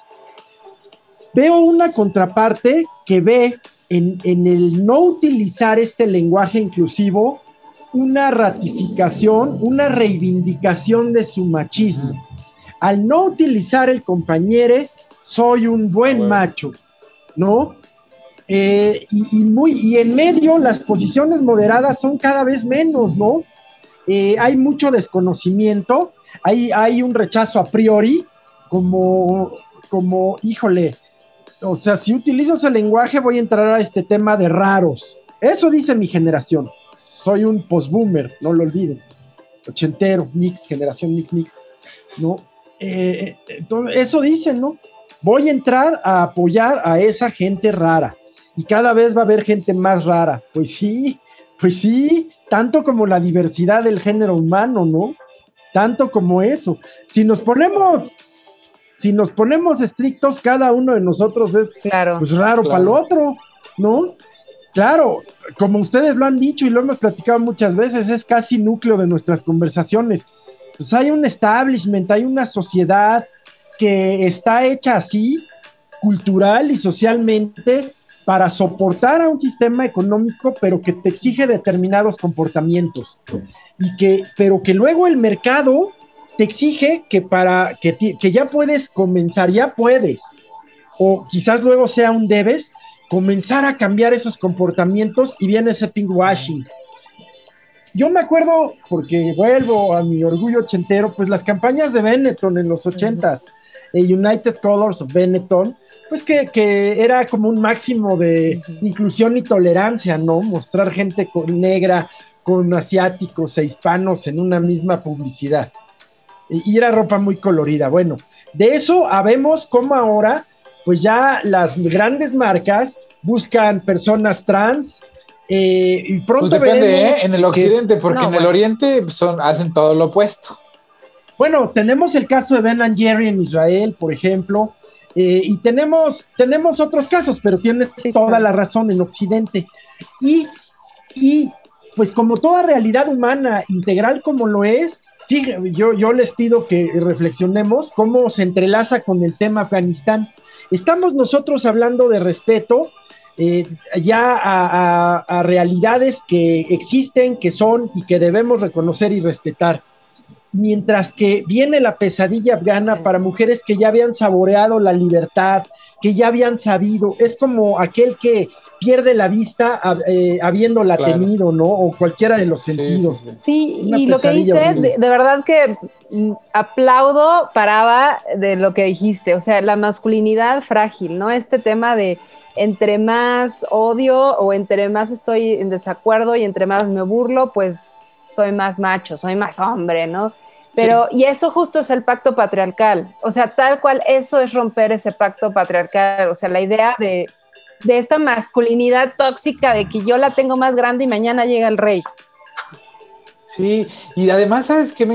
a mí se me hace y me late gacho. O sea, es que, mira, hay muchos hombres y también muchas mujeres que son machos, que son machos no porque estén convencidos de su sexualidad, sino porque no están seguros de ella. Yo he visto así muchos de los, o no muchos, en muchos casos de los hombres que abusan de mujeres, les pegan y así a sus novias, la chingada, y, te conozco casos cercanos, pues resulta que además tienen un, entre comillas, fetiche con las shimeos, ¿no? O sea, hombres, este, ahora sí que, no transexuales, pero transvestis, ¿no? O sea, todavía tienen... Sí, sí, sí su pene, ¿no? Y tienen este fetiche. Entonces, así, güey, pues es que la neta, eso es un. Es bisexualidad. O sea, ti lo que te gusta, pues. Sí, eres bisexual. ¿no? Pero para reafirmar su masculinidad, pues le ponen la madre a la novia, ¿no? Sí, y ese es, ese es el vínculo súper estrecho entre la, la idea o la masculinidad y la violencia. Y, se, y se ve en, todos los sentidos, justo en este ejemplo que das, ¿no? De, cómo para reivindicar mi, preferencia sexual dudosa, entonces pues le pongo la madre a mi, a mi, a mi pareja. O este, para reivindicar mi masculinidad, que, la veo este, como que frágil, porque cómo puede ser que ya tenga yo que aceptar que hay personas con género fluido, que les gusta ser hombre o mujer y se sienten identificados con los dos géneros, no, pues entonces voy a ser violento en las redes sociales, o voy a ser violento, o sea, esta idea de que entre más violento, más este macho alfa, lomo plateado soy, entre, no, soy más hombre, y, y hoy en día también está interesante o soy más fuerte, para las mujeres que también son machistas, ¿no? Entonces, que tenemos que suprimir nuestra feminidad para poder salir adelante en un mundo dominado por los hombres o en una empresa donde hay más hombres. O sea, incluso, digo, sin irme, sin desviarme, pero a lo que voy es, qué interesante lo que dijiste, Gil, porque es muy cierto. O sea, esto también está mostrándonos, si es difícil, es un cambio, es una evolución y toma tiempo, este, a mí también me pasa, no, no me es natural decir la E porque no la he usado en 36 años, pero hago un esfuerzo por adaptarme si la persona me lo pide o si leo que está pidiendo que sea su, pronombre. Entonces, suprimo un poco mi, inconformidad por el respeto al otro, porque en, esta, en este mundo cabemos muchos y yo quiero un mejor mundo. O sea, sí estoy muy clara y, y bueno, con esto también cierro mi comentario, pero ahora que regresé de viaje, estas semanas que no he estado por acá con ustedes porque estaba de viaje, regresé, estuve haciendo un, road trip padrísimo y pues manejé mucho en España. Y ahora que regreso, agarro el coche y no, bueno, los corajes que hago, ¿no? Porque, porque veo a la gente que el peatón, que todo el tiempo está en peligro de que sea atropellado y si te dejan pasar te dan las gracias te dan las gracias, coche, porque no me atropellaste. Muchas gracias por dejarme pasar. Este, en México, ahora en la Ciudad de México, están las calles con un espacio para las motos y después está la, raya peatonal. El güey del Uber, desesperado, el repartidor en moto, en la raya peatonal, así acelerando para ver en qué momento pasa un coche en alto y se puede cruzar el alto. Entonces, la histeria, total. me pongo a pensar, hasta incluso pienso, bueno, si supiéramos, si tuviéramos un poquito más de mm, educación cívica, partiendo por ahí, solo la educación cívica eh, o la educación vial más bien. Solamente eso, ¿eh? No, no me quiero ir a la corrupción, no me quiero ir a estos temas de inclusión y de nada. Simplemente las personas que tenemos coche, saber dar el paso, este, tener preferencia al peatón, ir uno a uno, no aplicar en nanosegundo de cuando se pone el siga y luego, luego ya están tocando el claxon. O sea, si solamente nos enfocáramos a mejorar nuestra educación vial, les juro que muchas cosas cambiarían. Porque el grave problema, al menos que yo noto en mi país y en nosotros, es que no sabemos seguir instrucciones, no sabemos colaborar. Entonces, no nos partamos algo tan complejo como identidad de género y géneros fluidos y lenguaje inclusivo. eso ya es demasiado. Partamos con, güey, estás en una calle que no tiene semáforo, va a pasar alguien, la persona tiene preferencia, punto. Te tienes que frenar. Entonces, pues, pues bueno. Pero bueno, ya, ya, ya se nos acaba el tiempo, entonces es tiempo de las super recomendaciones. No, primero ¿Qué, traes tú? Ah, claro, primero las damas. Pero yo decía como en este tema de que todos somos iguales, pero... Ay, obvio, obviamente. of course, my horse. Pues mira. no, hombre. Aparte no somos todos iguales, somos hermanos, así que es súper chido. Pero bueno, mi primera recomendación es justamente, que queda súper bien con el tema este, de hoy es un libro que se llama No son micro, son machismos, eh, machismos cotidianos, así se llama el libro, es de Claudia de la Garza Galvez y Heréndira Derbez Campos. Y bueno, la verdad yo lo leí hace ya mm, unos meses, pero está súper este, interesante porque justamente se enfoca a lo que les decía hace rato, no solo de, de, de la manera en la que hablamos, sino de la cultura de la violación y de la manera en la que tenemos ya muy intrínseca en nuestras frases mexicanas, pues estos micromachismos, ¿no? Entonces son cosas chiquitas como, por ejemplo, el término feminazi que se utiliza mucho, eh, el tema de que pues sucede que en general o, en, general en la práctica machista pues el, hombre tiende a interrumpir o a corregir a la mujer, eh, o están muy alterados frente al cambio social, eh, ¿no? Como que no entienden por qué las mujeres, pues, o, los colectivos feministas, porque también hay muchos hombres eh, que, que, están en ellos, pues están tan enojados y entonces rayan los monumentos. Entonces, bueno, para entender todo este contexto social, lo que hacen Claudia y Erendira justamente es ir diseccionando el lenguaje para entender todos estos micromachismos que decimos, que hacemos, en frente a la lucha por la igualdad, el derrocar el machismo y, tener eh, un poco más de igualdad de género. Entonces, la verdad se lo súper recomiendo. Y también les quiero recomendar un libro que estoy leyendo ahorita que se llama La teoría polivagal en terapia. se llama Cómo unirse al ritmo de la regulación. ¿Por qué? Porque eh, yo estoy tomando ahora desde hace un año una terapia eh, psicológica, pero es distinta. Está basada en esta teoría polivagal que se trata de cómo regular tu sistema nervioso.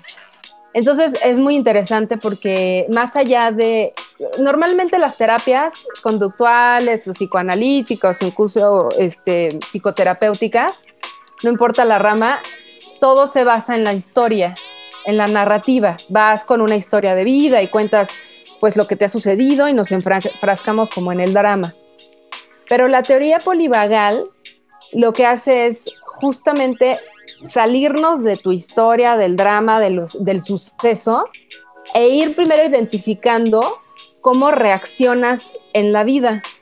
Y entonces la teoría se basa en una especie de escalera donde dice, bueno, hasta abajo, bueno, más bien, hasta arriba es el estado de conexión, de comunidad, de conciencia, que se llama vagal, en que en ese estado lo que tienes, perdón, se llama ventral, y en ese estado uno está pues en completa conexión y en un estado como de bienestar, que sería el ideal. No es bueno ni malo, simplemente es un estado de bienestar, de estar bien en tu entorno y sentirte seguro. Y entonces, por ejemplo, una mujer para parir necesita estar en un ambiente seguro para lograr hacer, eh, ¿no? Como una situación súper compleja de corporal, que es el nacimiento de un niño.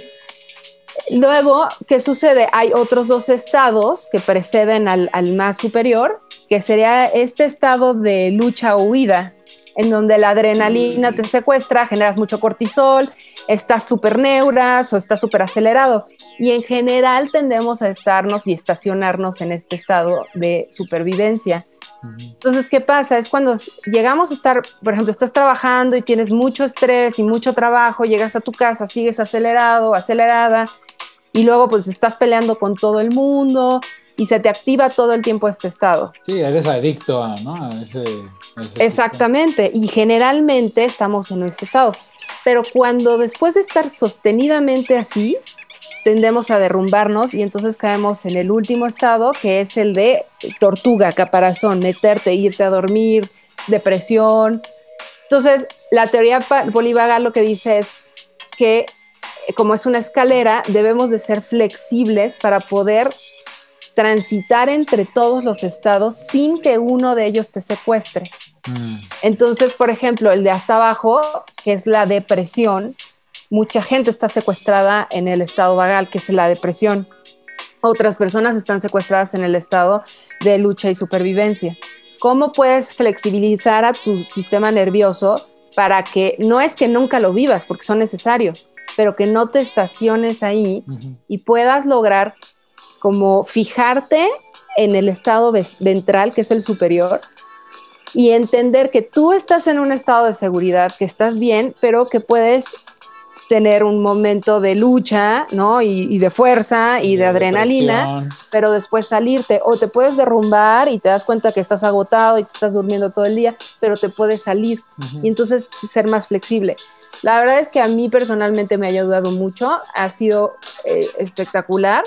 Y pues sí les recomiendo muchísimo acercarse a esta teoría, leerla, sobre todo como por esta idea de salirnos del drama, de las narrativas y más bien tener herramientas a largo plazo de cómo afrontar pues una vida cada vez más compleja y, y pues que requiere herramientas, ¿no? Qué interesante, sí, es como el aprender a levantarse después de derrumbarse, ¿no? O sea, que todo nos pasa y es, y es la transición de todo esto que nos cuentas. Exacto, y, lo que está muy padre es que te alejas del juicio, o sea, el hecho de que tú estés, por ejemplo, o, que uno identifique que estás en un estado de depresión, es normal porque es parte de, cómo tu cuerpo se tiene que recuperar, necesita retomar esfuerzos y energías después de haber estado tanto tiempo en adrenalina y en cortisol, y el cortisol, por ejemplo, inflama, genera una respuesta inflamatoria corporal. Entonces, es normal, es quitarnos el juicio y por eso es bien importante alejarse un poquito de la historia, que además muchas veces son interpretaciones personales. Entonces, más bien, alejarte un poquito de la historia y observar qué cosas me anclan en un estado superior. Y son chiquititas, se llaman destellos. Por ejemplo, sacar a pasear a mi perro, ver unas flores, este, escuchar la voz de mi pareja. ¿Qué cosas me sacan de ese estado? ¿Qué cosas me meten a un estado inferior? Por ejemplo, no sé, una cruda, ah. ¿no? Me doy cuenta que después de la cruda me quedo dos días como en la depre. Pues sí. porque tu sistema nervioso se deprimió. Y si traes ahorita una situación personal que te tiene abajo, pues es normal. Entonces, como que está interesante, lo es, a mí se me hace muy este mm, pues sí, me gusta, me atrae la idea de ver que no estoy secuestrada por mi propia historia y que puedes, puedo ir notando las herramientas que me ayudan a moverte de un lado al otro y ser más resiliente. Y pues eso es el objetivo de todo esto. Ah, bueno, pues qué interesante. Súper recomendado. Muy bien, pues muy rápidamente voy a recomendar la serie de Netflix, el documental sobre Robert Kennedy. Está muy interesante. Eh, pues ya, ya conocemos el desenlace de su historia, no voy a spoiler, eh, pero bueno, pues es historia, el, asesinato, y viene a cuento porque se anuncia que su, asesino, un palestino de, nacionalidad jordana, Sirhan Sirhan, está en posibilidades de obtener ya su libertad condicional, la, la Junta de Libertad Condicional, donde está preso, parece que le da lo cual no significa que ya vaya a salir pronto, pero pues sí lleva a revisar ese como tantos otros asesinatos políticos, el de Colosio, eh, en fin, porque Robert Kennedy, igual que en el caso Colosio, pues el, informe forense dice que los disparos fueron por la espalda y este hombre que estuvo, eh, que sigue en la cárcel, pues le, disparó de frente, pero lo dice que no se acuerda de qué pasó y luego decía que, pues era por sus simpatías por Israel, en fin, pero Robert Kennedy no era especialmente eh, simpatizante hacia Israel, en fin, eh, interesante y pues por supuesto siempre recomendar los cursos que tenemos del Centro de Estudios Baltasar Gracián. El lunes tenemos Don Quijote y el miércoles Los Miserables. No se los pierdan, www.gracian.com.mx. Muchísimas gracias, Sean y Was. De veras, un placer enorme. Sí, sí, sí. Pero falte yo, ¿eh? Falte yo. pues yo les quiero recomendar, digo, viene a doc con el tema, eh, más o menos. A mí me gustan mucho las películas del Hayao Miyazaki, ¿no? Porque además de que tiene una animación bellísima, o sea, y, artesanal, realmente artesanal, siempre tiene historias. No, unas historias siempre originales. Pero deja tú lo original, o sea, los, las heroínas siempre, bueno, siempre son heroínas. ¿Me entiendes? El, el personaje principal a desarrollar siempre es una niña, una mujer fuerte que, pasa por, cosas duras, ¿no? O sea, por ejemplo, el, viaje de Shihiro realmente, pues cuando lo analizas bien, es una historia bien, bien cruda, porque es como una analogía a la prostitución infantil, ¿no? Es el, el, ser negro este que aparece como tratando de, darle oro a, ¿no? A, la, niña, pues es un pedrasta, ¿no? Es el pedrasta que va tras la niña todo el tiempo y este baño, este centro de baños, que es como muy tradicional, pues cuando analizas la historia detrás de la cultura japonesa, pues es justamente donde suceden este tipo de cosas, en los baños públicos, privados.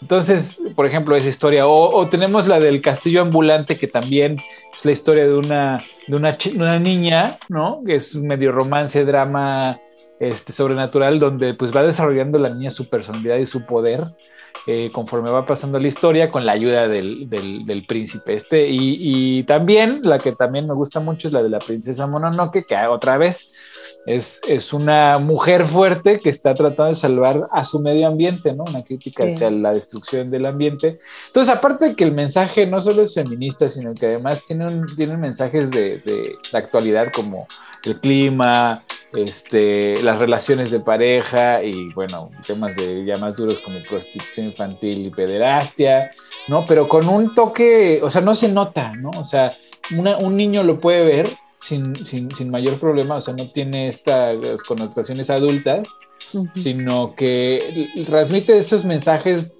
de fortaleza femenina y, y, todo esto a través de unas historias muy inocentes, ¿no? Muy nobles, así muy blancas. Y, sí, y, muy, y muy sencillas, ¿no? No se enfrascan en rollos ahí de historia. Exactamente. Y bueno, la animación que pues siempre es, es, es de calidad. Este, pues sí, échenselas. En general, todas Sí, las sí. películas del Miyazaki Oh. pues, son una joya. Me gusta mucho el Este- Castillo Volante, creo que se llama. El castillo volador, Sí, el castillo es ambulante. espectacular. Maravillosa. Es espectacular. Hay una que se llama Kiki, entrega a domicilio, de Sí, una también. brujita. Y es- eh, para mí es, el- es la que más me gusta y es la más sencilla, yo creo, porque es de una niña que aprende a vivir sola. Y entonces, Ujú. pues lo- los retos que implican tener tu casa, este, ¿no? Enfermarte sola, este, limpiar tu casa, o sea, Claro. como que ser responsable de tu propia vida. Entonces, pero de una forma sencilla, sencilla, bonita, súper tranquila, espectacular. Qué Claro. buena recomendación. Sí, sí, sí. Y pues bueno, pues ya se nos acabó el tiempo otra vez. Y pues Shanti, qué placer tenerte de regreso. Como siempre, tu, tu opinión es más que necesaria. Man, un placer Gustazo como siempre. Gracias. cafecitos. Gracias. Eh, nos vemos, abrazo. Nos vemos.